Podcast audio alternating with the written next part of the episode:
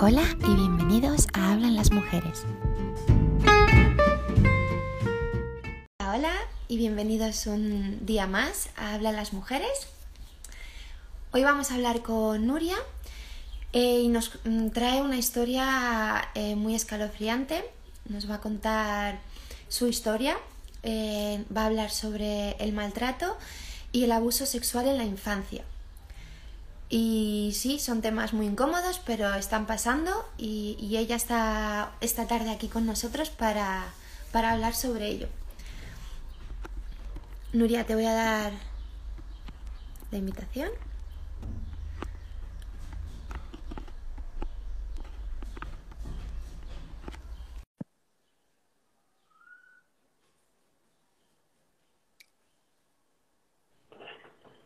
Hola Nuria, Hola. ¿qué tal? Vamos a dejarlo en Usía, por favor, guapa. ¿Cómo estás?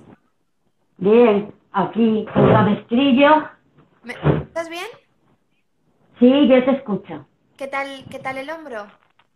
Bueno, ahí va, ya colocado y ya mejor, pero menuda mañana pasado. Madre mía, jo. Eh, de verdad, gracias por, por dedicar un poco de tiempo, a pesar de que- del incidente que has tenido esta mañana, porque eh, para los que no lo sepan, se le ha salido el hombro. Sí, es una luxación, sí, sí, es un poco desagradable, pero bien. Claro, no, pero a pesar de ello, eh, aquí estás y jo, Sí. te lo agradezco muchísimo, de verdad, Nuria. Déjalo en Usía, por favor. ¿El qué? En Usía, déjalo en Usía. Vamos a evitar mi nombre Ah, completo, por favor. Perdona. Vale, Ucía, perfecto. Perdona, perdona. Sí, Vale, mejor. sí. Por si acaso. Por si acaso, por si acaso. Sí, sí, sí. Sí, No, Sí, tienes toda mejor. la razón, tienes toda la razón. Yo es que como hablo contigo por WhatsApp, pues ya estoy. Sí, pues la confianza, sí, ya lo sé. Ya sé que no ha sido adrede. Por eso te, por eso te lo he querido remarcar. No, no, muy bien, muy bien. Mejor, mejor. Sí. Perfecto. Sí. Pues si quieres empezamos. Me- eh, cuéntanos un poco, eh, preséntate.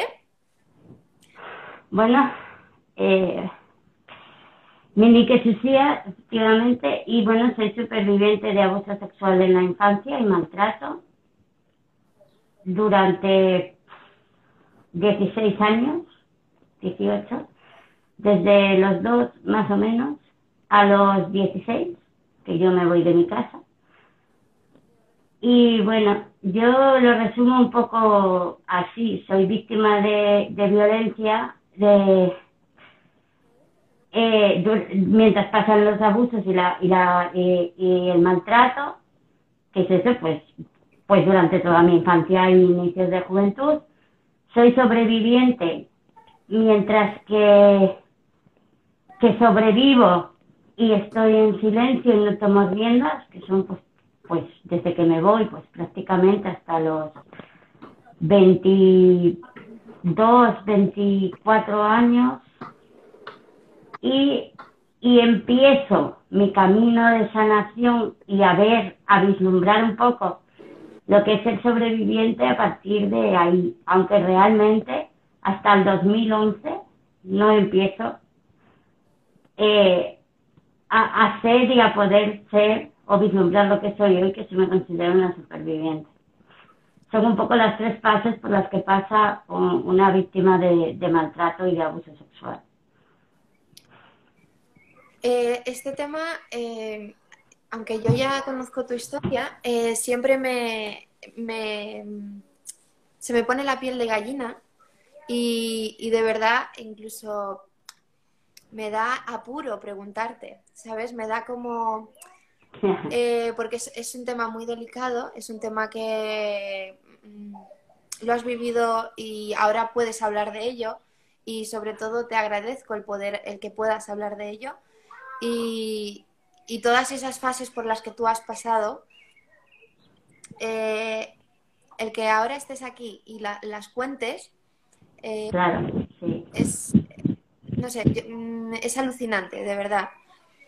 Claro, porque además, obviamente, lo más difícil es vivirlo y estar ahí, pues son pues 16 años los primeros, pero ahí eres muy inconsciente, no sabes lo que estás, lo que pasa, no, no sabes, sí, el maltrato, lo más tal, sí, pero eres una niña, no eres consciente y, y tampoco puedes hacer nada porque, porque está pasando en tu casa. Es tu padre, es tu madre, es tu tío, es tu abuelo, es tu primo, es el vecino del quinto. O sea, es en tu ámbito más cercano, por lo tanto, lo normalizas, para ti es lo común y lo habitual. Entonces, hasta que no se rompe eso y te vas de ahí, no empiezas a, ser consciente de lo que realmente has vivido. Y yo paso 10 años prácticamente, o sea, yo me voy con 16 y realmente hasta los 22, 24 no empiezo a ver, o sea, prácticamente 8 años, casi 10 años después, a empezar un poco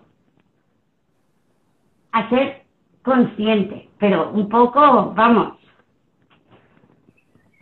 a ser un poco consciente de que lo que viví no era normal.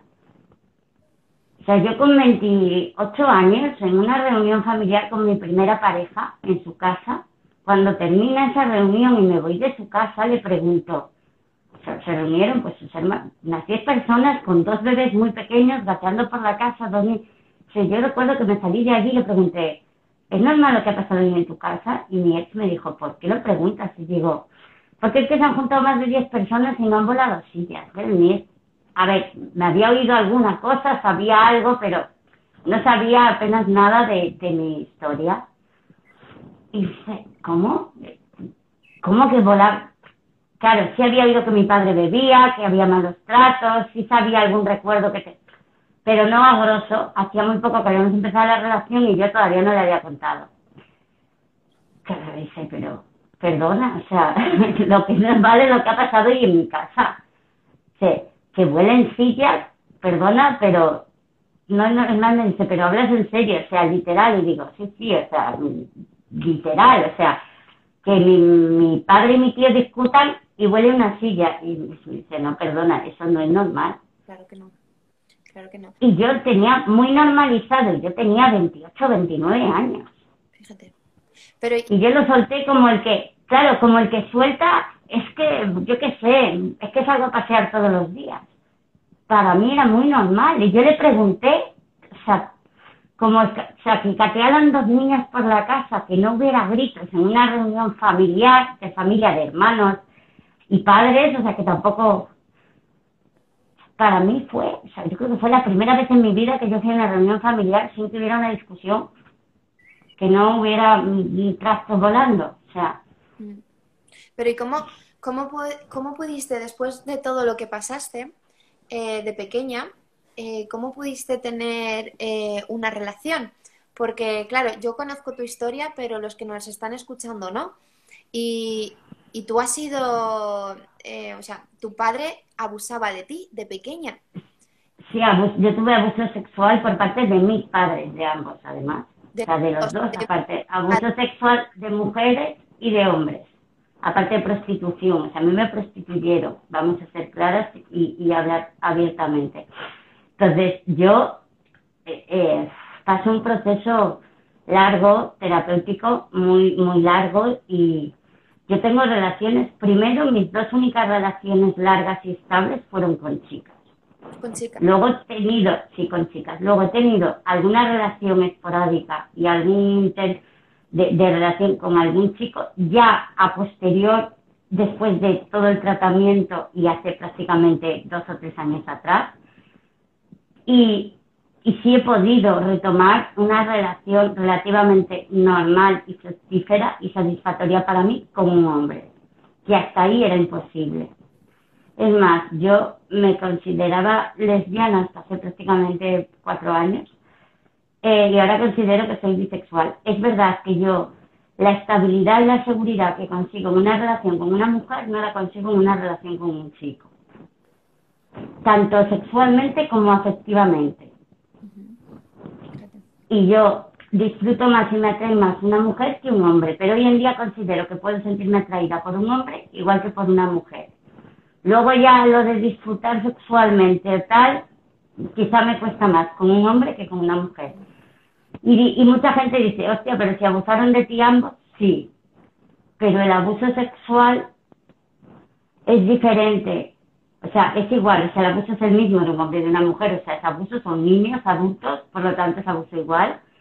Pero sí que la diferencia física y el maltrato físico que había, porque en mi caso sí hubo mucho maltrato físico asociado a las agresiones físicas, que no es lo habitual. Generalmente el abuso es psicológico y es sexual, pero no hay violencia física. En mi caso sí lo hubo. Entonces, el abuso físico era mucho mayor en el abuso de los hombres que de las mujeres. Por lo tanto, yo tengo mucho más dañado sexualmente las relaciones con chicos que con mujeres. Pero no, es lo, no siempre es así y no tiene por qué serlo.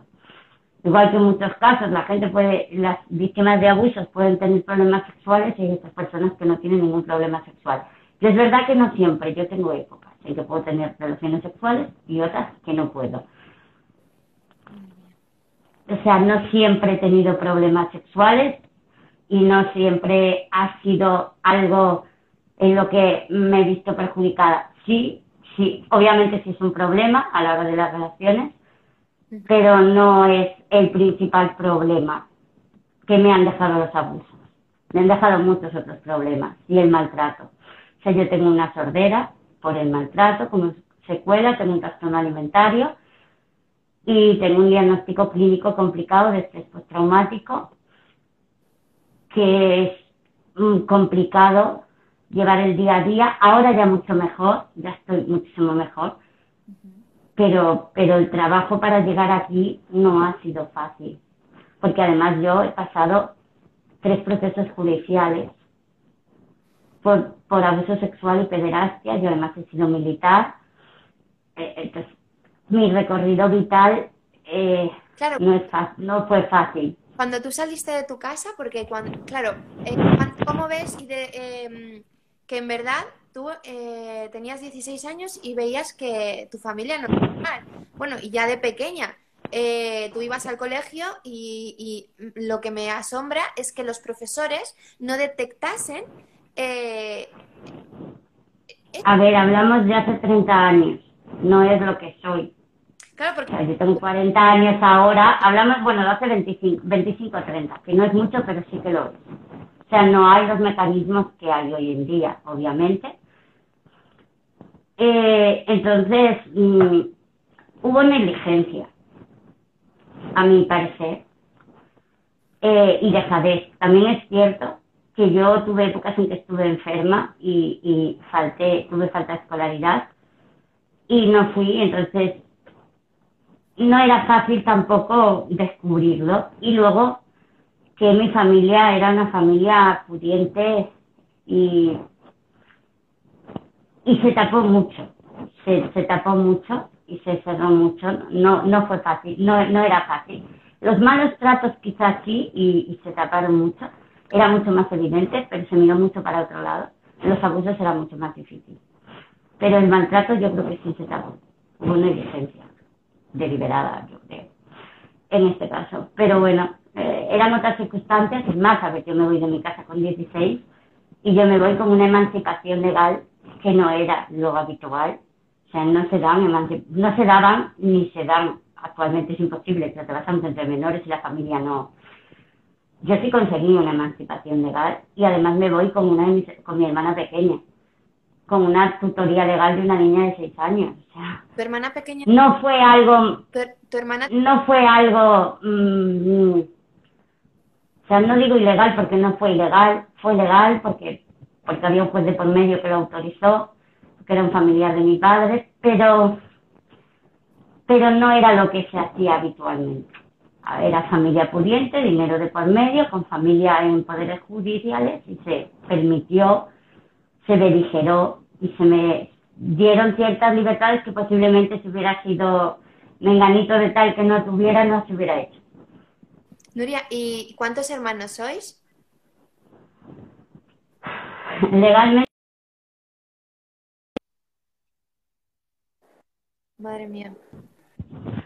Eh, se ha ido la conexión. ¿Me escuchas? Un poco, sí, sí, yo te escucho, sí. Eh, la cámara se ha quedado ahora.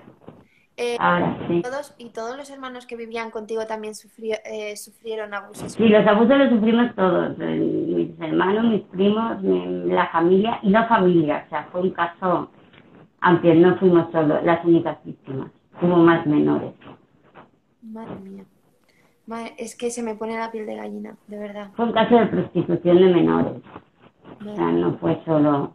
O sea, yo además, yo pude ir judicialmente, porque yo se denunció, se descubrió todo 10 o 12 años después, porque era prostitución de menores. O sea, tenencia de pornografía, no, pro- bueno, prostitución también, pero no te- fue tenencia de pornografía infantil.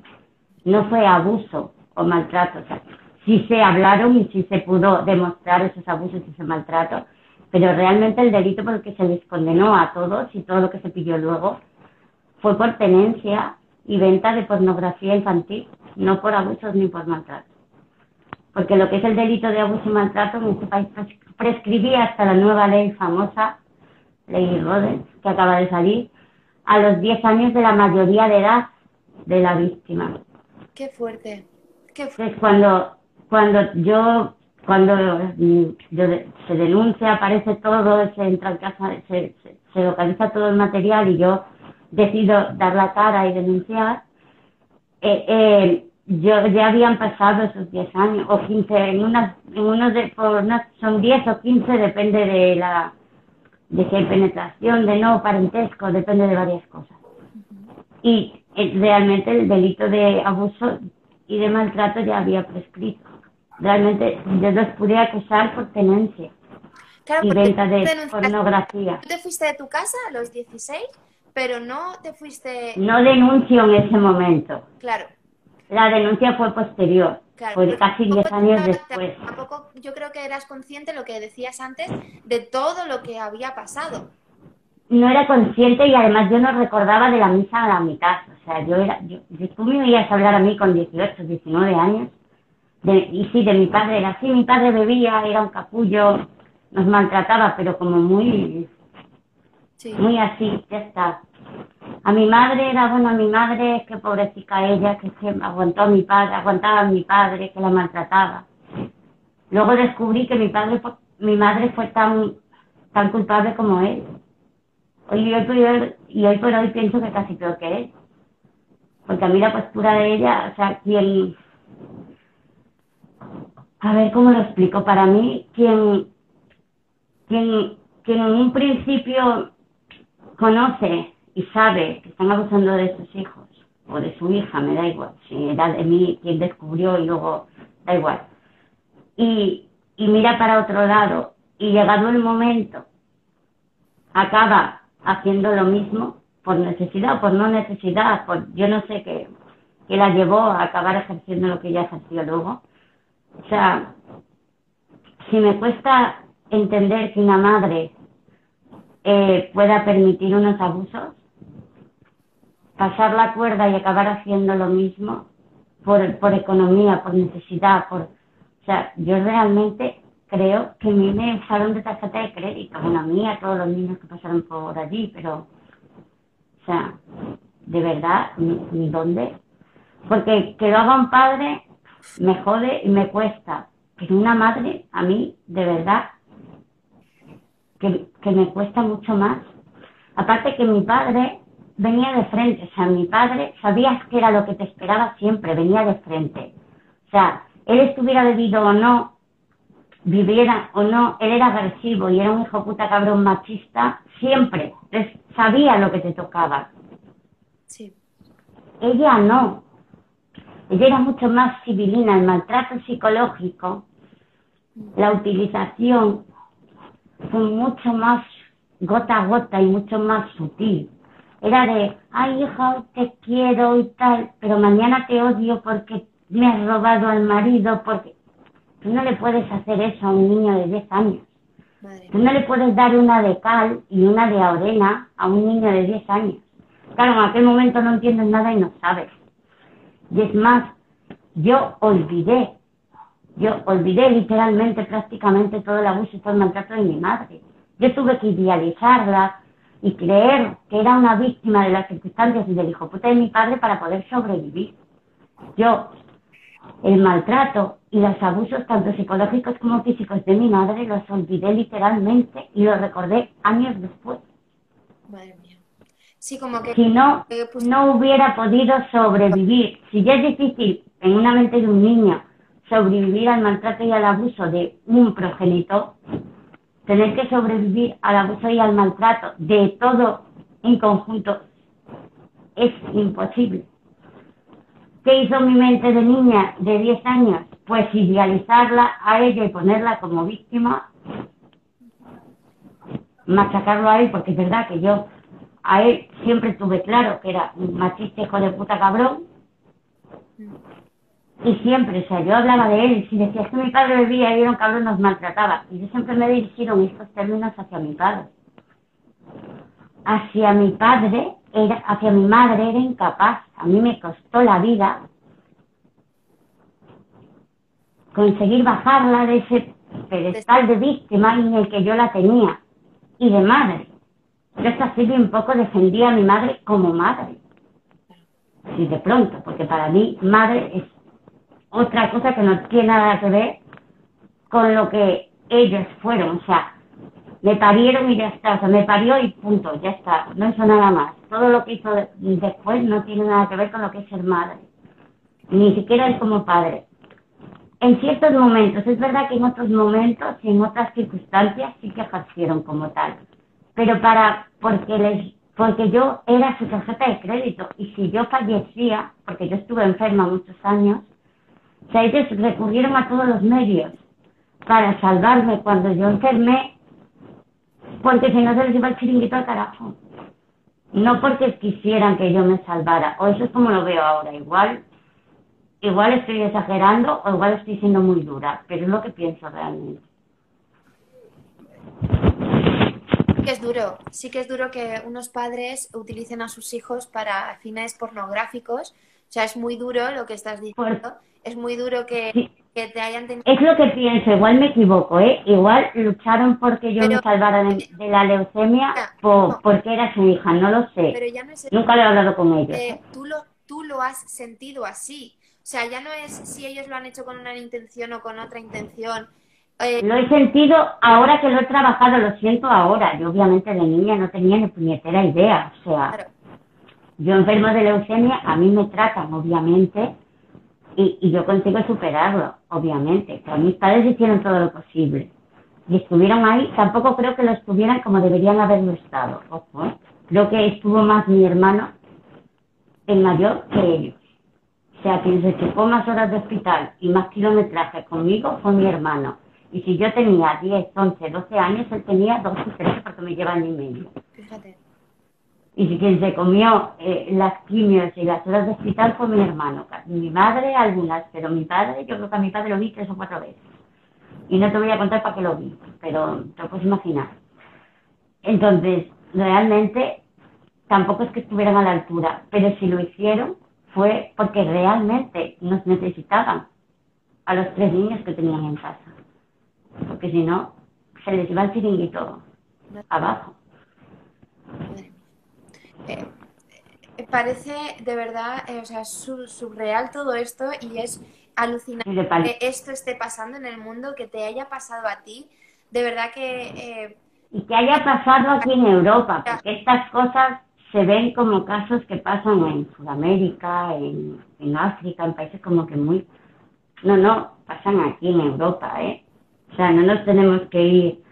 Es verdad que igual no pasa tan habitualmente y tan no, o, tan así como en otros sitios, pero pasan. Pero incluso pasan, pero que no, eh, la familia no deja, o sea, eh, pasa con niños pequeños hasta que dentro de 20 años que el niño sea consciente y no denuncie, eh, pues nadie se ha enterado de que ese niño tenía eh, había abusos o había, a no ser que el colegio lo puedan detectar y que claro. ahora sí que es verdad que la educación ha avanzado más y están más pendientes y están, eh, pero... Y, hay, y los casos se descubren, también es verdad que denunciarlo y pasar por el proceso judicial no es fácil y en menores menos.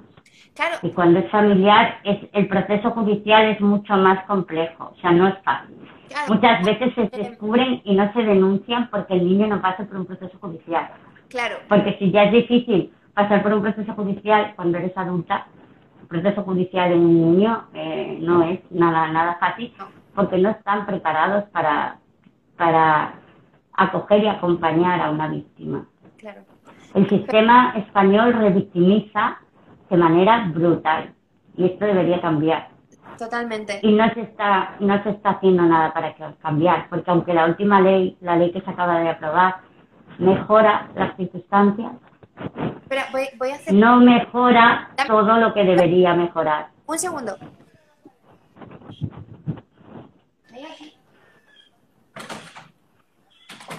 hay un ruido aquí de fondo. Ya. Unos pájaros. Ya. Ya está, perdona. No mejora todo lo que no mejora todo lo que debería mejorar. Y, y, y, por ejemplo, en casos de abusos o de custodias complicadas, de separaciones de menores con custodias complicadas o, casos mismo de maltrato a la mujer, el sistema está fallando. Se está culpabilizando a las mujeres, se están acusando de alienación parental cuando no existe y se están haciendo barbaridades.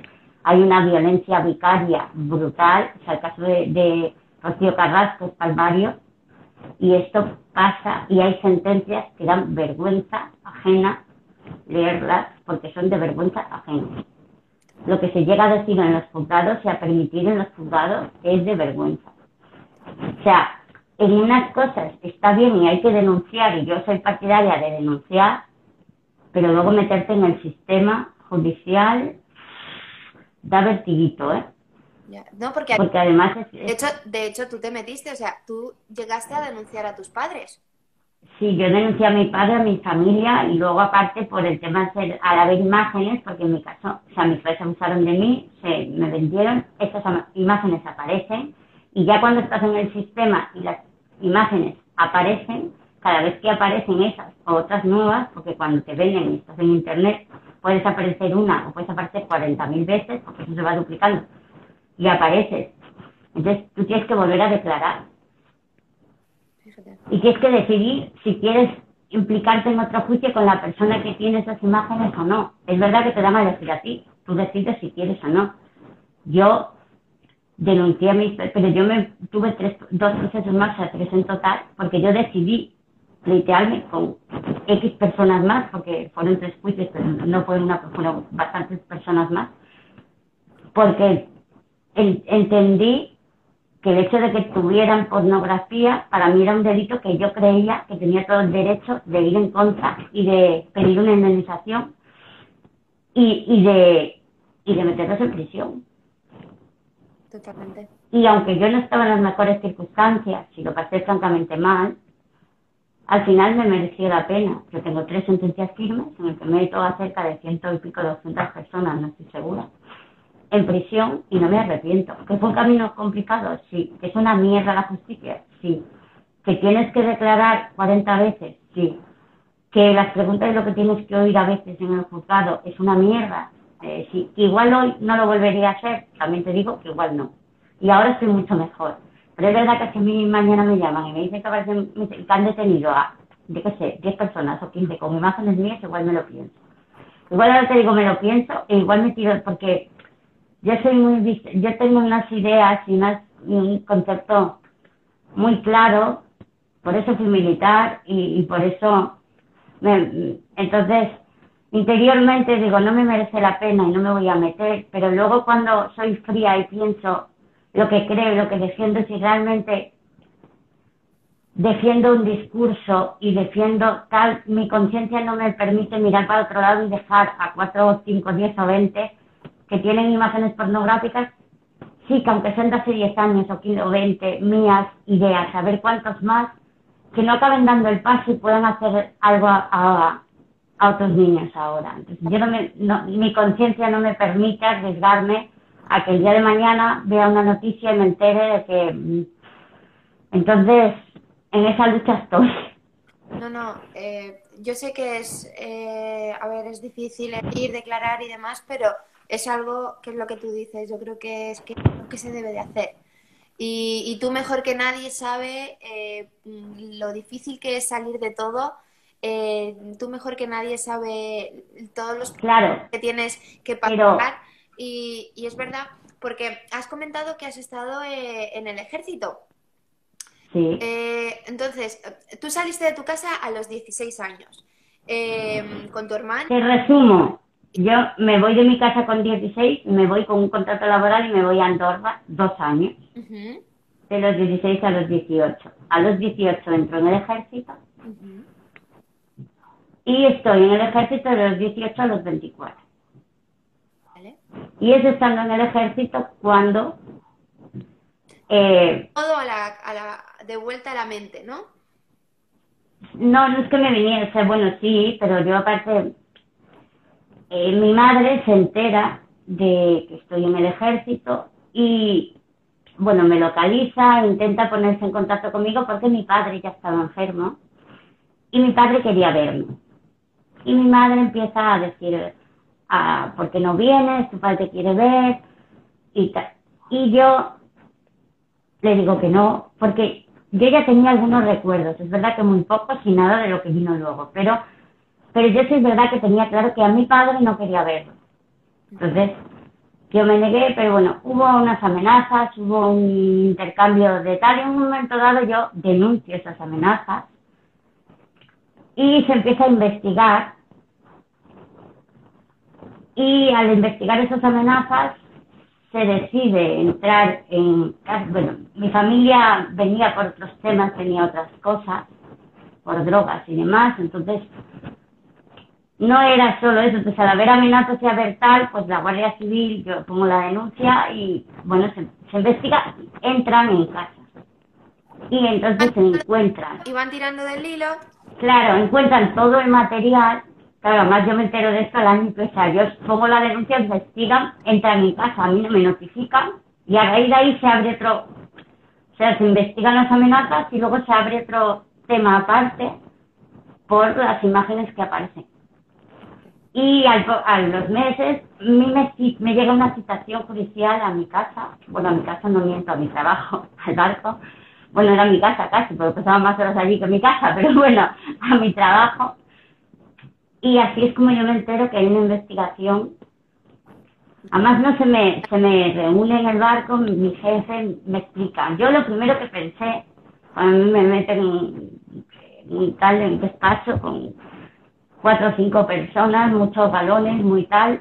Claro, como mi padre maltrataba, lo primero que pensé en ese momento fue, el hijo puta de mi padre mató a mi madre. Eso, en cuanto me sientan y veo tantos balones y reconocí a la psicóloga que nos hacía los testes y tal en, en la base, te juro que lo primero que pensé era, es eso, o sea, lo primero que solté es el hijo puta de mi padre mató a mi madre, o sea, así tal cual, además así, lo solté. Claro, los cuatro me miran así. Y la psicóloga dice, bueno, no exactamente, pero por ahí, como que de Galicia viene, pero no por ahí. Y entonces me siento, me bueno, es que por la investigación que denuncia, bueno, y se ha encontrado unas fotografías, sin especificarme mucho, y tienes que ir a declarar a Galicia. A mí me dicen Galicia y yo digo, no, no, no, no, no, no, no, vamos, yo no quería pisar Galicia porque mi padre todavía vivía yo. Yo hacía die- 15, 16 años que me había ido y yo no quería ver a mi padre por ningún, vamos, Claro. Además que yo en ese momento no hacía terapia y yo no estaba en condiciones de enfrentarme a, ni a Galicia ni a ver a, ni, ni a ver a mi familia. Eh, entonces, sí es verdad que yo toda la ayuda que recibí, sí es verdad que, que todo lo que he recibido se lo, lo recibí por parte del ejército y tengo que agradecerles que en ese momento me dijeron, vale, es verdad que me pusieron entre la espada y la pared, me dijeron ciertas cosas que igual había otras maneras de hacerlo, pero mm, realmente tú por la vía civil, al ser familiar directo de los acusados, sea del delito que sea, tú puedes decidir no declarar y no ir, y ya está, y no pasa nada. Si eres familiar directo de primer grado, hacia arriba o hacia abajo. Pero por lo militar, estás obligado a ser testi- al ser testigo directo de cualquier delito, a declarar. O sea que tú No tienes excepción, no tienes excepción ninguna y tienes que declarar siempre. Y es más, si te niegas, te pueden acusar por obstrucción a lo que sería obstrucción a la justicia en el civil, que en el militar tiene otro nombre, y te pueden condenar. A ver, es verdad que yo creo que el abogado me dijo que eso existía en el código militar, aunque no se usa, está obsoleto desde hace muchos años, no es un... Pero eso estaba ahí. Si alguna, alguna persona o alguien le daba por ir a por mí, si yo me negaba, lo podían utilizar. Claro. Claro, yo no creo que nadie lo hubiera hecho. Pero, claro, yo en aquel momento, veintipocos años, un acojone, sabiendo que todo eso iba a salir a la luz, que se iba a investigar, que me iban a llamar más veces, dije, mira, pues si no queda otra, habrá que ir. La primera declaración, y ellos me dijeron, mira, te acompaña un abogado, de un, un militar, vamos, un abogado militar, y la psicóloga misma de la base me dijo, yo voy contigo, sola no vas. Pero tienes que ir, por lo menos la primera declaración. Luego ya para lo demás ya veremos si se pueden hacer cosas, si puedes hacer algo, puedes declarar vídeo a distancia o puedes evitar, pero la primera vez tienes que ir. La que yo no me esperaba es la que me encontré luego allí. Claro, yo voy, y pueblo, bueno, una ciudad no muy grande, una familia pudiente, me encuentro allí 15 años después, a toda mi familia, o sea, juzgado en la puerta del juzgado, 300 personas a insultando. Mira, yo, tierra, trágame, quería morirme, o sea, iba sola de que se supone que además yo iba a declarar la puerta cerrada, nadie sabía ni el día ni la hora, no me preguntes cómo coño se enteraron, yo me imagino que la defensa suya eh, filtró, porque si no, no, Claro, eh, todo el mundo te estaba porque ibas a, declarar en contra de tu familia.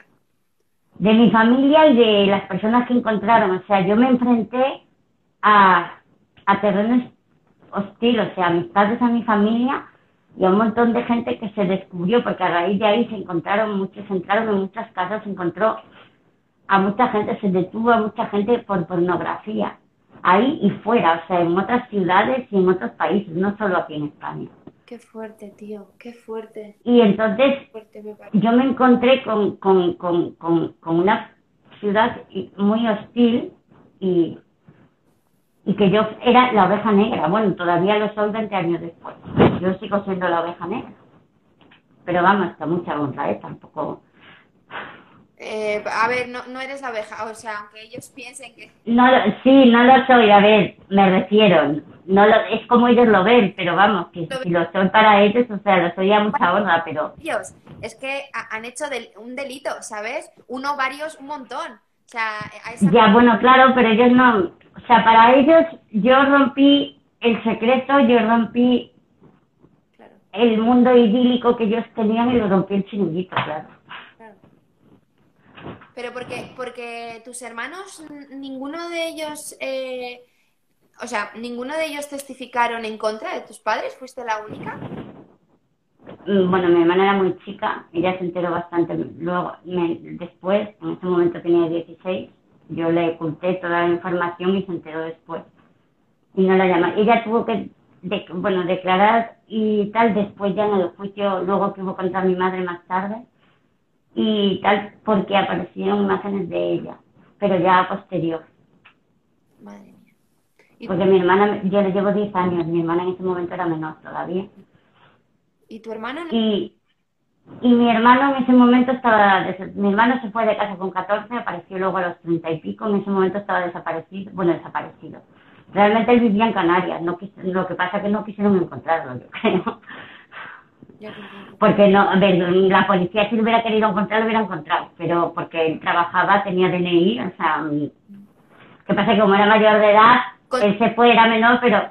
Pero con tu testimonio, siendo mayor de edad... Ya tenían, no necesito... Claro, con el mío ya tenían. Y ya no solo, ya no por el testimonio, es que estaba todo grabado. Es que fueron tantos que lo grabaron y luego lo vendieron, claro. Claro.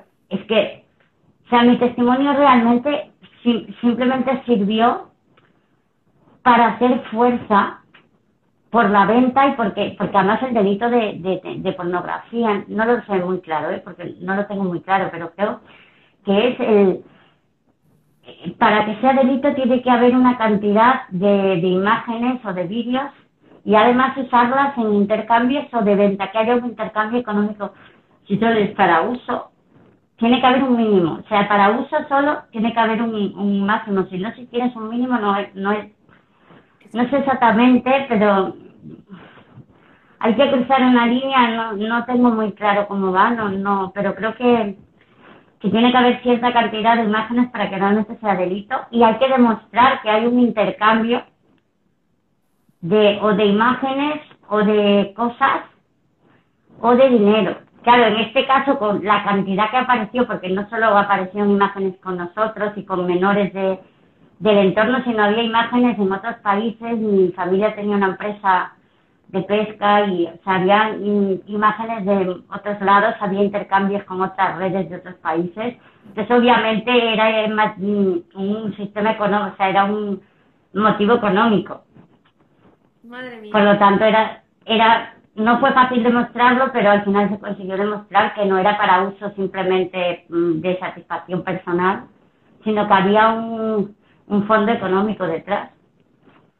Y además al ser un familiar y luego fuera, o sea, si hubiera sido mi padre y mi madre igual hubiera sido más difícil, pero mis tíos, mm, no solo nosotros, mis primos, éramos muchos menores. Cuando hay un clan tan cerrado y se abusa de tantos menores, no es para uso personal. Madre mía. Y que no era de ahora, o sea, no era en, ese momento, no venía de mucho atrás, había imágenes de mis abuelos, mis bisabuelos, era algo que venía... Había imágenes en digital y en papel, que es verdad que eso no se había subido, quien lo subió a internet ya fue mi tío, o sea, ya en la época digital, pero sí había, en, mi, en casa de mis padres encontraron imágenes en papel de mi abuelo o de mi bisabuelo, no lo tengo muy claro, muy antiguas, en blanco y negro, que a saber de quién eran o qué menores eran, no se tiene ni idea. Pero de imágenes en papel muy antiguas y ya bastante estropeadas que se digitalizaron para... Qué fuerte. Entonces, por lo tanto, esto venía. O sea, es más, mi padre... ¿Verdad? Han sido varias eh, generaciones. Generaciones, sí. Mi padre había sufrido abuso, por eso lo ejerció mis tíos igual. ¿Y tu madre, me imagino? Mi madre, mi madre no por la familia de mi madre, sino por la familia de mi padre. Mis padres eran vecinos. Mi madre es la única. Mis abuelos ya eran mayores cuando la tuvieron y mi abuela no estaba muy bien y mi abuelo era ciego. Entonces, la familia de mi padre fue quien realmente crió a mi madre. Y mi, mi, mi padre y mi madre se llevaban nueve años. Hay una anécdota que mis padres contaban que a mí siempre me llamó mucho la atención. Mi, mi abuela materna llega al pueblo y llega con mi madre recién nacida, mi, mi, padre tenía nueve años. Y llega, pues mi abuela se va a casa de mi abuela paterna, mira la niña, contenta mi abuela allí, mira qué tal, pues tenía mi abuela treinta y muchos años, la tuvo ya mayor, mira la niña, qué guapa, qué tal, y le dice mi abuelo paterno, sentado en un sillón que estaba contado mi padre y mi abuela, que mi abuela materna, y le dice, sí, sí, mira qué guapa, mira, y le dice a mi padre, mírala, que esa va a ser tu mujer. Mi padre nueve años y mi madre recién nacida. Qué fuerte. Mi abuela materna le dio la risa, la mujer, ja, ja, ja, madre, ¿qué dices? No sé qué. Como quitando la importancia. Y mi abuelo paterno repitió, sí, sí, que esa va a ser su mujer. Qué fuerte. Efectivamente no se equivocó. Fíjate, ya lo Mi padre, mi madre empezó a salir con mi padre, tenía mi madre 13 años, mi padre 18, 19, porque le llevaba 9 años, 13, 14, 15, 16, 17, 18, 19, 20, 21, no, pues mira, 21. 18, 19, 21, 22. 13 años tenía mi madre cuando empezó a salir con mi padre. Oficialmente, yo creo que ya, porque mi padre sí sufría abuso por mis tíos, eh, mi padre era pequeño, de nueve hermanos. Yo creo que mi padre y mi madre sufrieron abusos por mis tíos paternos. También están metidos, que eran nueve tíos. Nueve hermanos, bueno, hermanos de hermanos. Eso, La familia de mi padre, mi madre no que era hija única, pero la familia de mi padre eran nueve. Yo creo que mi padre, mi padre y mi madre eran los pequeños. Yo creo que ellos sufrieron abusos por los hermanos mayores no por las hermanas, hay dos mujeres, sino, pero los varones, los cuatro, no son cuatro o cinco varones, sí, que yo creo que son los que ejercido abuso sobre mi padre y mi madre. Y yo creo que aunque oficialmente mis padres empezaron con, mi madre tenía 13, y la relación oficial, o sea, extraoficialmente empezó con 13. Oficialmente mis padres se casan con 21 cuando me tienen a mí, cuando ya habían tenido a mi hermano el mayor. Pero se casaron cuando me tuvieron a mí. Ya lo hicieron oficial. Pero en verdad, eh, claro. Eh, llevaban toda la vida juntos y llevaban toda la vida juntos y en medio hubo cuernos y hubo hijos extramatrimoniales, tanto por parte de mi madre como por parte de mi padre. Qué fuerte. Es curioso en la época, ¿eh? sí. Sí, porque mi padre, a ver, eh, eh, tiene una razón no muy lógica, pero una razón. Mi padre navegaba, estaba mucho tiempo fuera y se, hay un refrán muy típico gallego que dice, cada marinero, un marinero tiene una mujer en cada puerto. Y mi padre llegó de una de esas navegaciones con 20 años, 21, y le soltó a mi madre, no, con 19, antes de tenerme a mí. Y antes de tener a mi hermano. Y le dijo, he tenido una aventura y voy a ser padre. Mi madre creo que aún no tenía. Había tenido a los mayores que criaron mis tíos, pero no habíamos nacido los tres que, que criaron mis padres. Madre mía. Que nosotros legalmente somos tres, pero biológicamente somos uno. Madre mía. Madre mía. Y qué cacao. Yo ya me he perdido. Yo sé que es que me he perdido. Pero sí. lo que lo que sí es Hay un tema de que mi madre tiene cuatrillizos y trillizas siendo muy niña, con 14 y 15 y le pasa algo en el preopera, en el preparto y intenta hacerle algo a alguno de los bebés. No tengo muy claro lo que decían, tampoco sé si es cierto, yo no tengo exactamente. Y mis tíos o mis abuelos, mis abuelos deciden que mis hermanos mayores los críen mis tíos paternos y se los reparten. Entonces, mi madre tuvo siete niños con 14 años, se vio de golpe con un año de diferencia con siete niños, con dos partos múltiples, y se vio superada.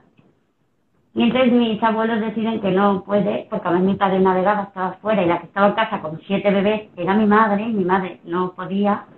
Mi abuela ya era mayor, no estaba mi abuela materna, y mi abuela materna ya no estaba, mi paterno tampoco estaba bien para ayudar. Entonces decidieron que fueran mis tíos había varios de mis tíos que no podían tener hijos. Y entonces se hizo una adopción que no sé, es más, yo me enteré en el primer juicio, o sea, yo me entero que mis primos, los que yo me considero primos y me crié como primos, eran mis hermanos, con 25 años. Ellos sí lo sabían, mis tíos decidieron decirles la verdad, pero mis padres decidieron a nosotros tres ocultarnos la verdad. Qué fuerte. Y mis tíos respetaron. Mis tías intentaron decírnoslo, pero mis padres siempre se negaron a que lo supieran. No sé si por vergüenza, por miedo, por, porque igual no hubiéramos entendido la postura. Qué fuerte. Yo entiendo que, a ver, 14 años, 7 niños con un año de diferencia, pues no sé muy bien, creo que alguno de los bebés le intentó ahogar, se le fue la cabeza, no sé. algo le pasó con alguno de los bebés, no sé muy bien el qué. Y mis, mi abuelo y mis tíos decidieron que mi madre no podía en ese momento hacerse cargo de siete bebés. No, pero es que... Porque además mi padre no estaba. Si mi padre hubiera estado y hubiera... Pero claro, mi padre navegaba y mi padre tenía 20 años, 21 en ese momento y mi padre, vamos, lo de cambiar pañales y ayudar era como más en esa época. No, no. Eso que lo ella, que para eso está. Y mi madre se le fue, tuvo una depresión postparto de por hecho, imagino, no diagnosticada porque antiguamente tampoco se hacían estas cosas. Y pues se le, se le fue. O sea, en un año, siete niños de golpe, pues Madre mía. Qué locura. En algún momento.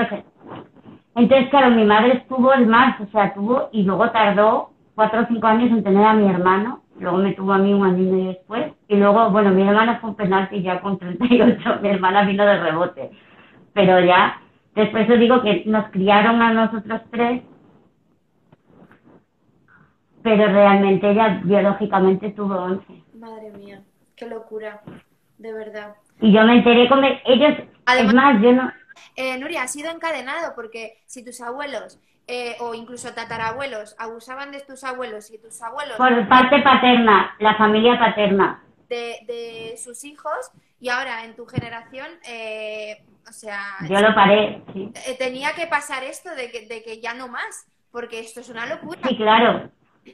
No, y sobre todo, eh, ¿cómo, porque tú a los veintipocos me dijiste, eh, te enfrentas a tu familia, te enfrentas a tus padres, tienes que ir allí a declarar en contra de ellos. Y claro, eh, aún así, o sea, ves las imágenes y, es que tiene que ser impactante.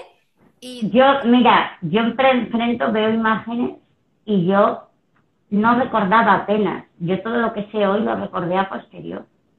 O sea, yo cuando me voy de mi casa no tenía ni idea de lo que se me venía encima con 16, pero es que ni con 24, cuando el primero fui, cuando yo me enfrento a mi padre, salía de la misa a la mitad. Y aún así, con lo poco que vi en el juicio, que tampoco vi mucho, porque la mitad del juicio, yo tengo, yo del juicio recuerdo poco, fueron cinco días o seis, pero tengo imágenes contadas. Yo aún así, en el primer juicio y todo lo que se supone que yo vi y que yo viví allí, yo te puedo asegurar que lo peor vino luego a raíz de ahí. Yo a raíz de ahí empecé a recordar realmente. Es más, yo por ejemplo lo de mi madre, la parte de mi madre, mi madre en ese juicio... Tenías a, esos recuerdos. Claro. en ese juicio mi madre va como testigo, porque las imágenes que, que aparece mi madre son bastante son posteriores. Y mi madre se la enjuicia después, pero mi, a, mi, a mi tío y a mi padre en ese juicio mi madre en ese juicio va como testigo y declara, es más, bueno, no declara, bueno, declara y además comete perjurio y niega que en una de las fotos que se le pone sea yo y sea su marido. O sea, mira la obcecación que tiene la mujer que lo niega. Es ahí cuando a mí me hace clic y yo empiezo a recordar los abusos y el maltrato de mi madre. El verla a ella negando algo tan evidente como una fotografía, mm una fotografía de lo más, o sea, era obviamente mi padre y mía en una cama, en circunstancias no muy tal, pero tampoco era de lo más heavy ni de lo más tal, o sea, una fotografía inadecuada para ser padre e hija, pero tampoco de lo más... Pero es que la mujer se la pone mi abogado y se la pone la, la... No, no, pero si este no es mi marido y esta no es mi hija. Pero como, perdona. Mi abogada que, que me había habían hecho reconocimiento facial porque las fotografías se reconocen, se, o sea, no es que alguien diga, no, esta es ella, o sea, claro. yo en esas fotos podría tener, no sé, 12, 14 años, no lo sé. Oh, claro, es que... Em, em, claro, o sea... Claro, eh, fuiste a juicio con ella porque salieron imágenes también de, de ella. Yo no quiero, bueno, yo voy a ese juicio y como testigo colaboro lo que se ve tal, pero quien, de, quien, quien sale, yo salgo también, pero quien peor lo pasa en ese juicio es mi hermana pequeña. Pero por, por porque porque ella no sabía, porque yo le conté toda la información y porque mm, de ella solo hay un vídeo y una imagen, solo, solo. Y tiene que se entera por un policía y no por mí, porque la avisan a ella y no a mí. Cuando yo me entero ya es tarde y ella tiene que declarar, es verdad que ella no llegó, no llegó a declarar a juicio, es más, yo no, no llegamos a ir a juicio porque mi madre falleció unos meses antes del juicio, o sea, hay juicio porque hubo juicio porque había otras personas y mi madre sale en la sentencia y se la nombra, igual que le pasó a mi padre, mi padre entró en prisión preventiva, pero fallece meses antes del juicio. Y sí se le nombra y sí sale, pero como sentencia como tal no hay porque falleció justo antes. O sea, sí sale en toda la instrucción, sí se le nombra si sale que estuvo en preventiva, pero como, como sentencia de culpabilidad no hay, porque al fallecer todos los cargos se caen. A mi madre le pasó exactamente lo mismo. Falleció como dos meses o tres antes del juicio. Entonces, si se la nombra, yo tengo la sentencia contra los, el resto de acusados y tal, y en la instrucción todo el proceso sale, pero en la sentencia final de culpabilidad no, porque falleció justo antes que para mí sigue habiendo... No llegó a estar presa, pero tu, tu, padre y tus tíos y demás sí les sí. Mi madre entró, mi madre llegó a entrar en preventiva unos meses, pero pagó, pagó un, ahí salió porque además estaba enferma, tenían que hacer un trasplante de corazón y pulmón, que fue cuando falleció, y no estuvo nada, entró y salió. O sea, no, no hizo nada. Pero mi hermana fue la que lo pasó porque yo ya era consciente, yo ya sabía, yo ya había hecho, pero mi hermana la pilló de sopetón. Es más, yo cuando me entero de que aparece eso de mi hermana, yo pensé que, que lo había hecho porque yo me la llevo con seis años. O sea, en esas imágenes mi hermana tendría cinco años y poco, o seis, fue justo antes de, de, llevármela. Yo pensé que era mi padre. O sea, cuando a mí mi hermana me dice que quien sale en las imágenes es mi madre, yo tierra, trágame. Qué fuerte. O sea, yo, yo me muero. O sea, quiero morirme. O sea, tierra, trágame. Porque a mí durante, sobre todo los últimos años, con 14, 15, que ya eres más consciente, yo era muy rebelde, yo ya últimamente no quería pasar por el aro, entonces mi padre lo que utilizaba era, pues si no pasas tú voy a por la niña. No, no, o sea, yo pasé muchas veces por el aro, por decirlo así, para que no abusara de mi hermana. Y yo creía ciega cierta que eso no había pasado, porque mientras que yo hubiera pasado por ahí, él no hubiera ido a por ella. Y realmente, no sé si en algún momento aparecería algo, porque todo puede ser, como van apareciendo cada tanto, pero es verdad que hasta el día de hoy no hay una imagen grabada de mi padre abusando de mi hermana. Por lo tanto, sigo pensando que realmente él cumplió, si se puede decir así, su palabra de que mientras que yo estuve ahí, él no tocó a la niña. Y llevarme el palo de que al final pasó por otro lado, fui hija puta cabrona. No, no, y tanto. O sea, mm, mm, que luego la sensación es, sí sirvió porque obviamente el que yo me la llevara evitó que ella pasara por muchísimas cosas, pero es menuda mierda de qué sirvió todo lo que yo viví para que luego pasara por lo mismo, aunque fuera una vez o dos, da igual, porque al final las secuelas luego cada una las vive de... Y eso no se puede comparar. Pero... ¿Tú hoy en día, hoy en día tienes relación con tu hermana? Sí tengo, no la que me gustaría, porque es eso, como yo te digo, yo la quise proteger, la protegí demasiado, no le conté con 16, 18 años lo que debí contarle, y ella, además, ella vivió en Madrid, estuvo en un colegio, cuando cumplió mayoría de edad se fue, conoció una pareja, se fue a Galicia, ella tuvo contacto con mi madre.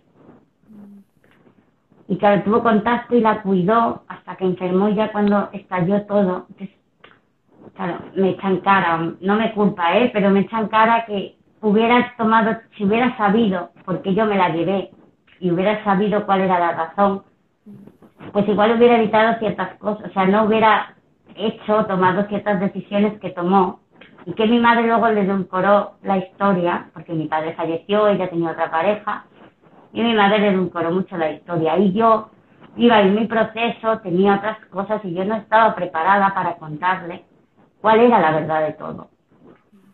Y, claro, cada uno tenemos nuestro proceso. Eres muy joven, si es que con 20 años también se...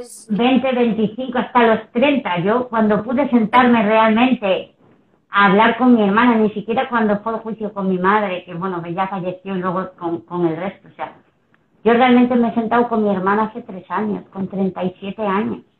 Flipas, flipas ella tenía, tampoco ella estaba preparada y aún así... Además, Nuria, sobre todo tú lo que has tardado en, darte cuenta y en recordar todo, ella es muy pequeña que igual eh, seguramente ni lo recuerde y esa fotografía y ese vídeo que ha salido de tu, de tu madre eh, manteniendo relaciones sexuales con tu hermana, eh, eso, claro, le ha tenido que chocar.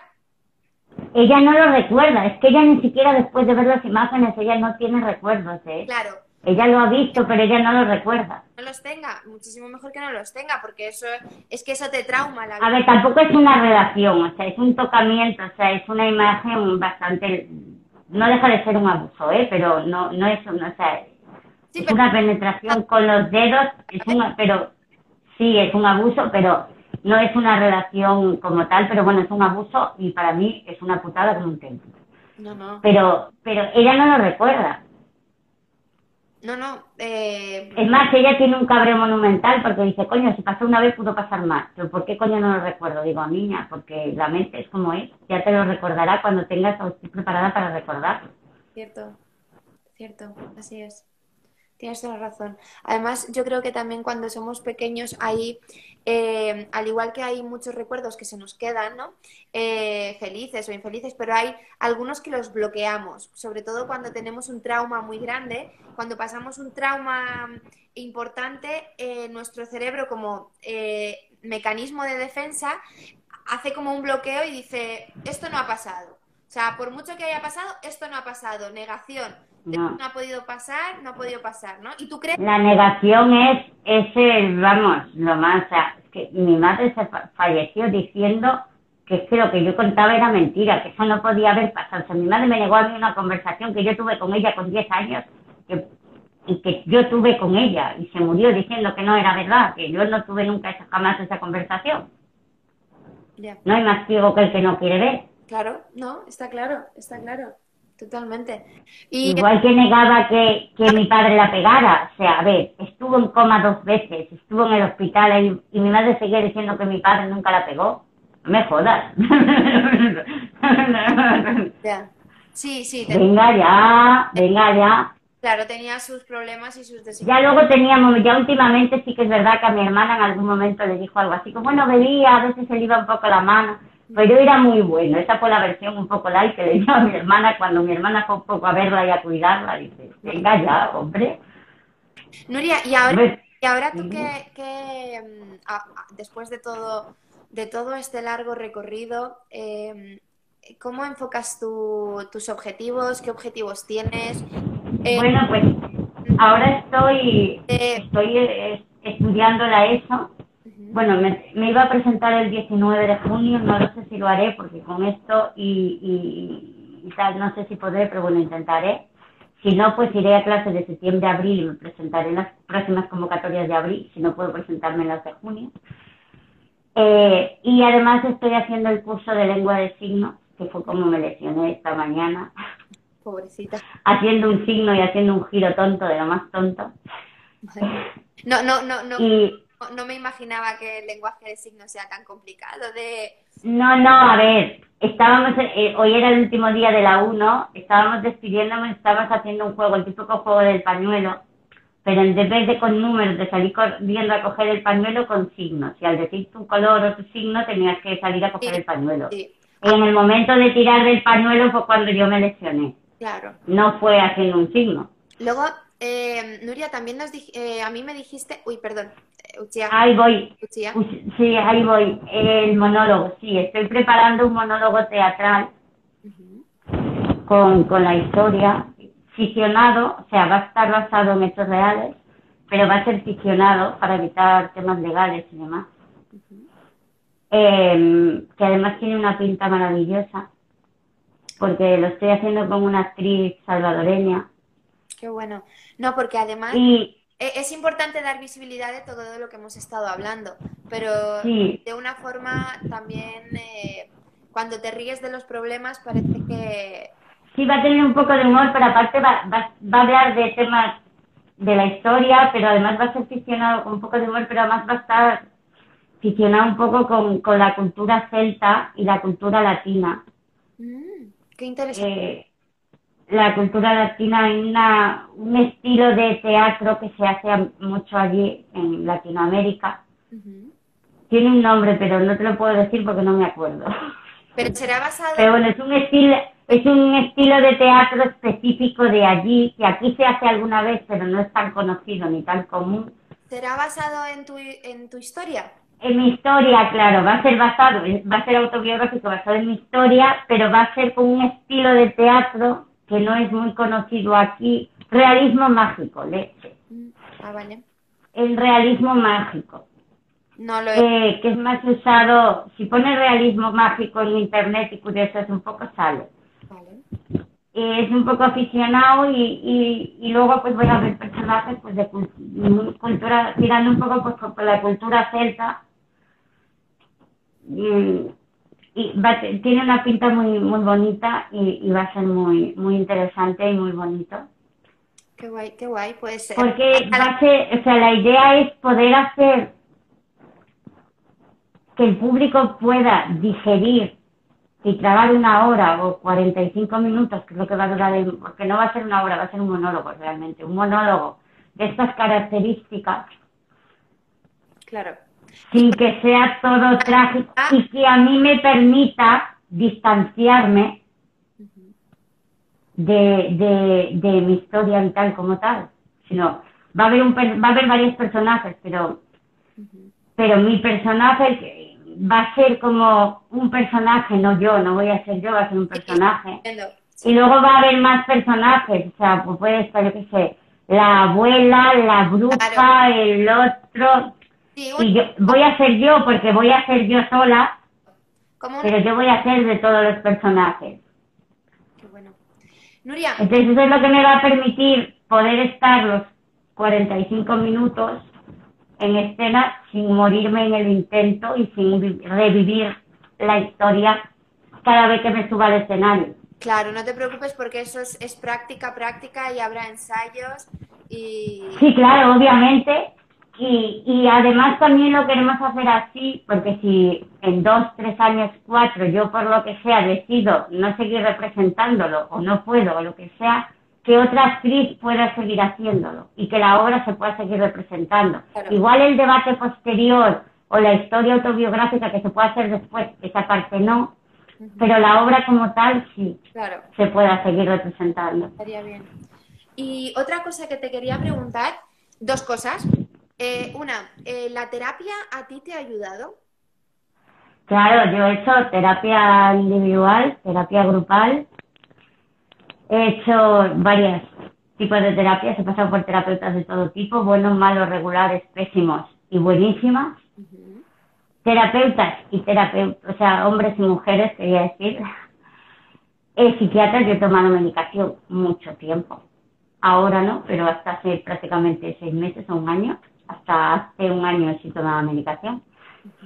Y claro que sí, o sea, a mí, es más, yo creo que me, me ha salvado la vida, o sea, si no fuera la terapia, sobre todo el MDR, yo he tenido la suerte de poder permitirme eh, una, un tipo de terapia específica para el estrés postraumático, para procesar el trauma, que es el MDR y la hipnosis, que creo que es de lo que me ha salvado la vida, porque procesar traumas tan específicos y tan prolongados en el tiempo no es fácil.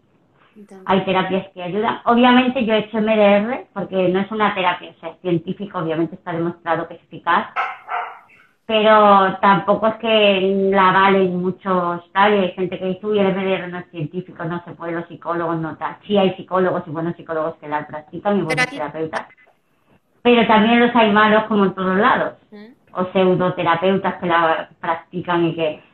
Pero yo la practiqué aparte de ir a un psicólogo y a un terapeuta y, o sea, la has hecho paralelamente.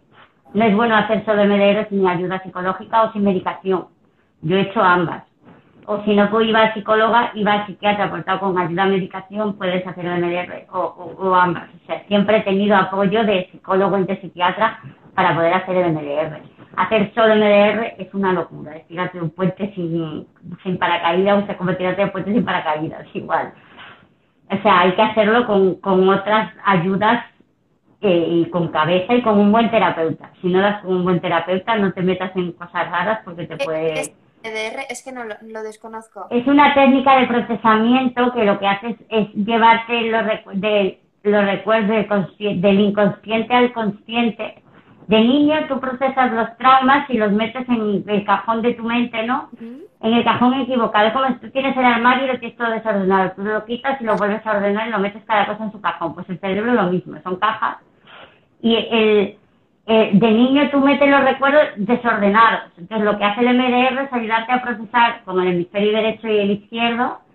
Lo, entonces lo, lo bajas del inconsciente al consciente, lo sacas, lo procesas y luego lo vuelves a meter en el cajón correcto y donde tiene que ir. Okay. Entonces Es como un puzzle que tú tienes desmontado y tienes que ir encajando piezas. Pues un poco lo mismo. Qué bueno. Ah. Entonces, claro, si no tienes herramientas para procesar y un buen terapeuta y las ayudas mm, necesarias. Hmm necesarias puede ser una locura porque te puede te puede hacer un hito, puedes tener recuerdos, puedes que puede crearte ansiedad, puede crearte mm, mm,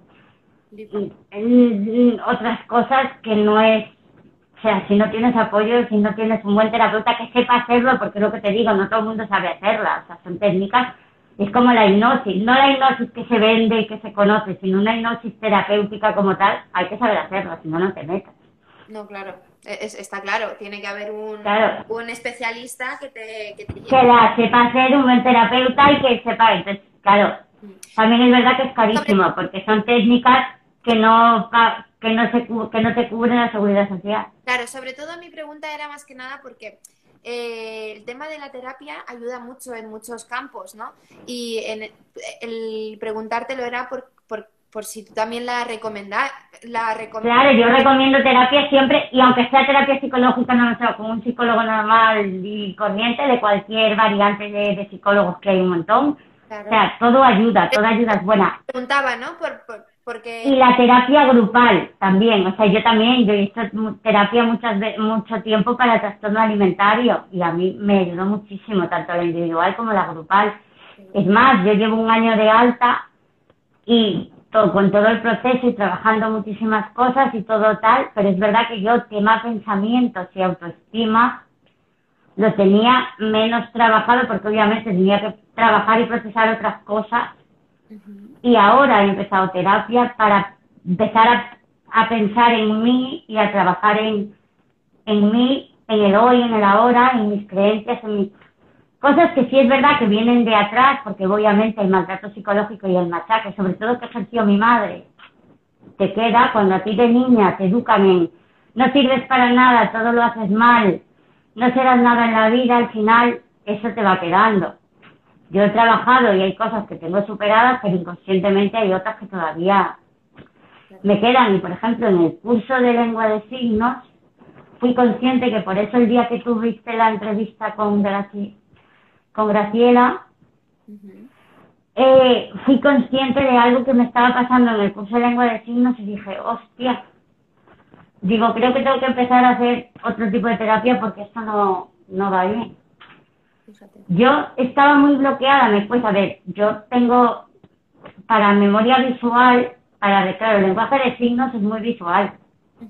Bueno, es visual, no es muy visual, es totalmente visual.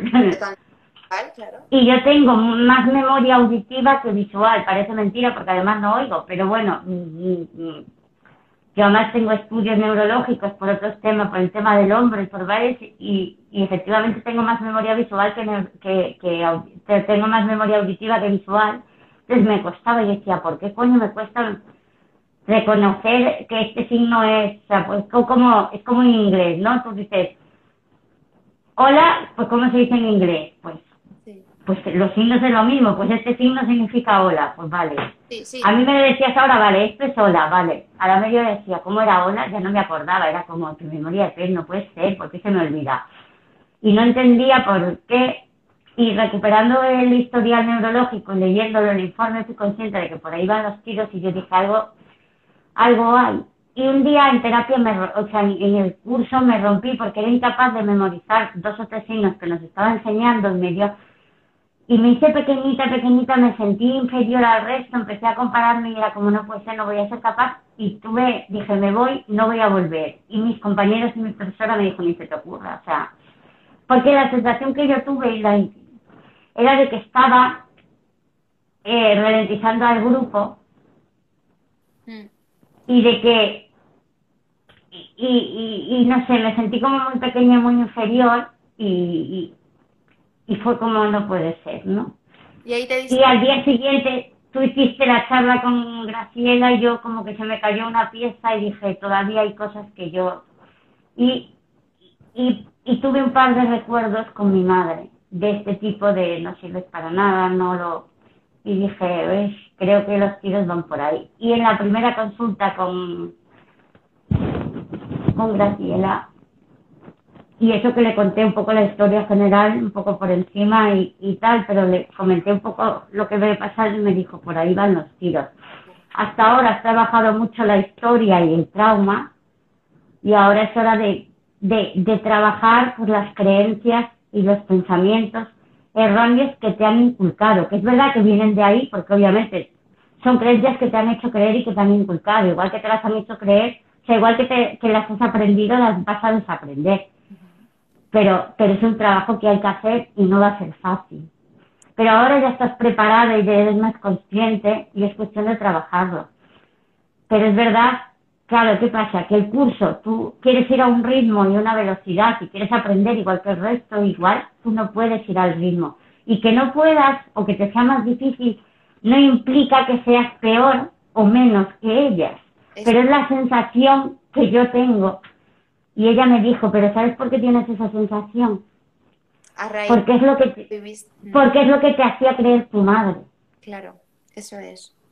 Sí, pues eh, me, alegra mucho que, trabajes con Graciela, me alegra muchísimo porque te va a cuidar muy bien y sobre todo me alegro muchísimo más de que eh, no dejas de trabajar en ti. O sea, no dejas de... Y cada vez a lo mejor sale algo nuevo y, dices, hostia, aquí hay algo que hay que... Claro, y yo le dije a Graciela, digo, es verdad que yo ahora quiero trabajar en mí, pero no quita que en algún momento pueda aparecer algo y tenga que trabajar el trauma. Y ella me dijo, perfecto, es que es normal, o sea, es que con lo que tú has vivido, lo anormal sería que dijeran, ay, todo está bien, pues si en algún momento tienes que hablar de algún recuerdo, pues se habla y punto, y ya está, y no pasa nada. No, no, dice, aquí no es, es más, yo, yo le dije, claro, digo, yo puedo, digo, pero es verdad que yo mi economía tampoco me permite, digo, y me dijo, pues, pues ya está, pues dos veces al, mes y ya está, que vas a ir más lenta. Digo, a ver, voy a ir más lenta, pero es verdad que tampoco tengo prisa. Yo ya vengo de un trabajo hecho y entonces, pues igual. Y una, una última pregunta que quería hacerte. Em, es, con todo lo que nos has contado, que, uf, mucho, em, después de toda tu trayectoria, ¿qué, qué valores defiendes? Uf, yo defiendo la justicia, la lealtad, la sinceridad y y sobre todo creo que, el sistema en general, tanto el sistema sanitario como el sistema judicial, como el sistema en general de este país, tiene que empezar a ver que la infancia es, es, es el futuro y es lo que nos va a dar el país que vamos a tener, o que tendremos en un futuro que ellos tendrán, es lo que le dejamos y creo que, que debemos escucharlos y protegerlos. Porque los adultos no siempre tenemos la razón y no lo hacemos todo bien. Y los adultos deberíamos de, dejar de, de, ser adultocéntricos, porque lo somos y mucho, y de escucharlos. Y yo aquí ya hablo de adultos y de personas, no hablo ni de mujeres ni de hombres, me da igual. Adultos por encima de niños. Punto. Me da igual, venga de un lado o venga de otro, me importa una puñeta. O sea, es verdad que hay un mayor número de agresores varones, pero, pero hay agresoras mujeres y por lo tanto hablo de personas, de adultos por encima de niños. Hablo de, jueces, de, de, abogados que tienen que tener empatía y que la, lo que defiende el derecho es el derecho a el bienestar del menor, que es lo que tiene que primar, por encima del derecho de presunción de, inocencia del adulto que agrede, me da igual que, cuál sea. O sea, por encima tiene que estar el bienestar del menor, por encima de la presunción de inocencia, considero y creo, aunque igual pueda sonar a barbaridad. Yo primero, yo primero investigo, y si luego tengo que pedir perdón porque me he equivocado o porque se ha denunciado o porque se ha investigado y si nos hemos equivocado, pues luego me disculpo y pido perdón. Pero investigo y protejo al niño. Y luego, si tengo que restituir lo que sea, restituyo y si tengo que disculparme, me disculpo. Pero primero investigo y protejo. Y luego, ya veremos. Porque te puedo garantizar que nos podemos equivocar en 1 o un 2% si nos equivocamos. En el 80 y pico, 90% estoy segura de que cuando un niño levanta la, la voz o hay una mera sospecha, en el 90 y muchos por ciento es verdad. Estoy completamente segura. Y no me equivoco. Porque un niño no cuenta algo si no lo ha vivido, porque no mienten nunca. Pueden exagerar, puede vivirlo igual más más, más, más grande de lo que realmente es. Puede, pero nunca mienten. Y hay cosas que claman al cielo. Y, y tú has compartido tres dibujos que lo, que lo claman al cielo abiertamente. Porque es obvio y evidente. Y, y luego quiero decir, antes de terminar, a ver si no se me olvida, que se me ha ido el santo al cielo, quería decir un... Ah, se me ha ido el santo al cielo, mierda. quería decir algo y se me ha ido el santo al cielo, bueno, da igual. No, pero no sé, se me... me parece súper importante. Eh, eduque, bueno, cuidemos. Educar la prevención y, cuidemos a nuestro igual que es el futuro del planeta, es el futuro de la sociedad. Y hay que cuidar. el futuro y muchas veces el presente de hoy, ¿eh? No nos equivoquemos. Es el futuro, pero es el presente de hoy. Sí, sí, sí, sí, totalmente. Lo que eh, eh, eh, claro, además, sí que es verdad que, por ejemplo, tú todos los dibujos que has compartido conmigo, que son muy fuertes, ¿no? son llamadas de aquí hay algo que, que, está mal ya no solo los dibujos, sino palabras o no escuchemos a los niños, es que es tan importante y, y, no se da visibilidad a ello y no se habla de todo esto. ¿no? Y ya no solo de abusos, de abusos es el caso está más grave, pero de maltrato, de bullying, de dejadez, de, de simplemente cuando hay problemas económicos, cuando no hay mala alimentación, cuando hay descuido, no se ve, no se da, no se presta atención a las necesidades de un niño, mismo cuando realmente se les cuida y se les protege cuando hay casos de, a veces de trastornos alimentarios o ya cuando estás en el problema, no antes. O de adicciones, los padres, la familia se entera tarde, mal y arrastro. Y el niño lleva dando signos de, de un problema, quizá meses o hasta años. Y cuando ya la familia se entera de que el niño o la niña está enferma, ya metida hasta el, el agujero ya del fondo, que ya... Claro no, no, es verdad. Ya vamos tarde. Eh, hay que estar atentos a los niños, hay que prestarles más atención. Y Nuria, muchísimas gracias. perdón, Uchía. Da igual, déjalo. ya. Que lo tengo ahí interiorizado. Muchísimas gracias Por, tu tiempo, muchas gracias por tu testimonio. Eh, sobre todo, eh, me alegra ver que ahora estás empezando a vivir y estás trabajando en ello y, sigues eh, hacia adelante, no te has rendido pese a todo lo que te ha pasado y puedes hablar libremente aunque te haya costado todo esto porque esto, el llegar hasta aquí y contarlo. A ver si hace lo que quería decir. Pero te lo agradezco, te lo agradezco y agradezco tu tiempo. Entonces, también quiero agradecer a todos los que nos han visto y los que nos van a escuchar en, futuros. Y, de verdad que cualquier cosa que necesites, eh, quería, quería eso, dejar un mensaje positivo de, que se puede y de que por muy mal que te vayan las cosas, por muy malo que sean los problemas, siempre hay una luz, siempre hay que salir adelante. Y, y hoy que yo además eso, tenía el día un poco así y, y que además estoy medio, pero bueno, estoy medicada pero estoy tranquila y por lo menos no me duele. Y que eh, eh parte de mis problemas con el hombro vienen también de los malos tratos yo las secuelas, las consecuencias físicas que tengo vienen por, muchos años de malos tratos, vienen de ahí. Y, y, que creo que el mensaje tiene que ser de, de eso, de, de, lucha, de hablar, de que se cuenten, sean malos tratos, sean abusos, sea, sea violencia machista, sea violencia sexual, sea violencia del tipo que sea, violencia vicaria, violencia institucional, violencia hay que hablarlo. Ya no digo, bueno, denunciarlo también, obviamente, sí, hay que denunciar, pero pero si no se pueda, hay que hablarlo, hay que contarlo, hay que pedir ayuda a una amiga, a un familiar, a un... Pero hay que sacarlo de fuera. Hay que... Yo soy muy partidaria de escribir. Yo a mí creo que escribir me salvó la vida. Yo tengo diarios desde que tengo seis años. Qué bien. Eh, a mí escribir y, y, sacarlo, cualquier recuerdo, cualquier cosa. Puedo tener textos que yo, yo mis diarios de niña los he leído en terapia y poco más.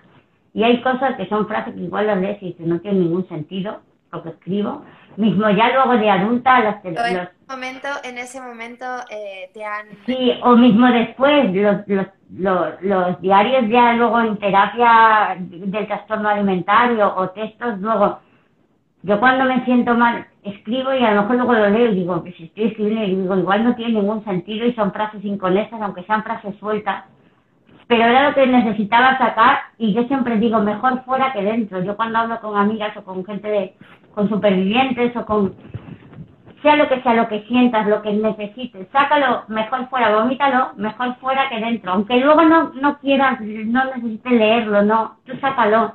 Claro, eso eh, eh, ayuda muchísimo y, y es, de, es una ayuda de poder procesarlo. Y a mí una de mis terapeutas en un momento dado me dijo, parte de, de lo bien que es, lo cuerda que estás dentro de todo lo que has vivido y de haber, es el haber escrito. Creo que te ha ayudado a procesar un poco inconscientemente, mismo de niña y de tal, todo lo que estabas viviendo, porque aunque no entendías nada y no tenías ni idea de lo que estabas viviendo, el poder escribir, aunque fuera mi amiga se ha enfadado conmigo y o no quiero ir al colegio porque no me gusta o yo qué sé, cualquier chorrada, te ayudaba a procesar y, y a digerir lo que estabas viviendo, por muy, muy tonto que fuera, como mente de niña que era. Mm.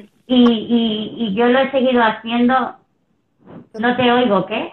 Que digo que es una terapia el escribir, es una forma de desahogo. En ese momento sueltas todo lo que tú sientes eh, y da igual si luego no lo relees o no, pero por lo menos te has desahogado y, y ayuda. Sí, es más, yo el texto, o sea, el monólogo que estoy haciendo, en principio, yo cuando empecé a hacer teatro online el año pasado con el confinamiento y todo esto, con, con, la que hoy es mi, mi directora y con mi amiga, yo le decía, yo pensé, cuando me propuso empezar, decía, bueno, sí, vale, yo le voy contando, voy tal, ya lo escribirá ella realmente el texto está escrito por mí, ella no ha escrito nada. Ella, sí es verdad que la parte ficcionada sí la está, me está ayudando más, pero lo que es el texto real, o sea, la historia como tal, la he escrito yo. La parte ficcionada sí que la estaba haciendo más entre las dos y la, y, y, la creación del texto en, en, en, texto teatral, porque yo escribo el, el texto, mm, el texto escrito, el texto para leer, no en texto teatral, no tengo ni idea de cómo se escribe en, texto teatral. Entonces, o sea, lo que es el formato teatral se lo está dando ella, pero realmente la historia está escrita por mí. Pues y, y, y, y, yo al principio decía, y el otro día lo hablábamos, dije, Ali, yo cuando me contaste y me dijiste, ¿por qué no lo cuentas, no haces un monólogo y tal? Y yo decía, sí, sí, bueno, yo te voy contando, cuando empezamos las primeras clases, y ibas cogiendo notas y tal, yo pensé que lo ibas a escribir tú y ella me dijo, a ver, yo sí tengo que ponerme a escribir una obra, yo soy, yo soy actriz, yo, yo soy productora, yo puedo escribir una obra perfectamente. Dice, pero yo había leído tu blog, yo había leído tu historia, yo sabía que tú escribías, yo había visto textos tuyos y sabía que eras completamente capaz de poder escribir tu el texto. Otra cosa es que yo a la hora de darle eh, hechura teatral, formato teatral, si se lo tenga que dar, porque entiendo que tú no. Además, yo no leo, o sea, yo leo poesía, leo algo de. Leo novela, leo tal, pero realmente teatro, la verdad, es que he leído poquísimo. He visto teatro, pero no, no leo teatro como tal en texto, entonces no tengo ni idea de cómo se escribe texto teatral. Entonces, esa parte se la está dando ella. Pero realmente el texto como tal lo escribo, lo escrito yo y me he sorprendido realmente, o sea, bueno, todavía no está terminado como tal el texto, tampoco todavía está completo, pero... Poco a poco, claro, poco a poco. Ya Claro, que es que, que yo empecé a hacer teatro en octubre del año pasado, o septiembre. Estamos en... Julio. En julio, y ya tenemos el 55-60% de la obra, o sea, escrita, del texto. Claro, poco a O sea, ya estamos en, en la segunda fase y ya estamos buscando salas para empezar a ensayar, porque aparte de lo que ella me dice, que la parte más aficionada y la parte tal suele salir con los ensayos. Claro, eso es. De hecho, eh, conforme lo vayáis practicando una y otra y otra, eh, luego ya... Claro, dice, hay partes, ya la parte mm, más aficionada y más tal, suele salir más con los ensayos que si te pones a imaginar, porque te puedes imaginar una escena y sí, pero luego al ensayarlas como te... Luego ya el remate final de, de la ficción y de tal ya se le da más con los ensayos. Ya estamos buscando sitio para poder ensayar, empezar a mirar, definir cuántas escenas serán y definir tal. Y nos hemos dado un plazo de seis meses, seis, siete meses, para tener ya presupuesto, empezar a crowdfunding para ver si para el año que viene podemos sacarla, poder empezar a, a promocionarla y que salga Claro. porque dice, es verdad que igual seis meses es mucho, es muy pronto todavía, pero dice, si no nos ponemos un plazo, nos vamos a estancar y no vamos. Entonces, Claro. es un poco para presionarnos un poco. Qué bien. Que luego son diez meses, pues son diez meses, no pasa nada. Pues eh, Pero es un poco para meter prisa, un poco para que nos pongamos, porque si no nos dejamos y como que no sale.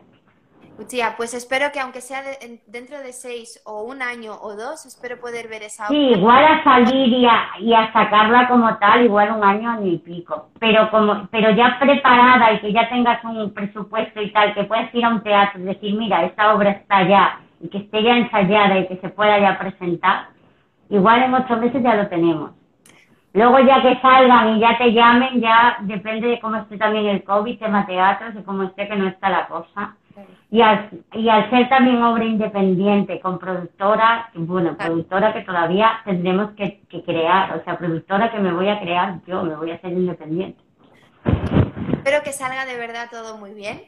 Y otra vez te agradezco el tiempo y, y bueno, eh, hasta aquí la, eh, la Y charla. a ti también, muchas gracias por el espacio, por, por las ganas, por todo lo que haces, porque el, el proyecto es maravilloso.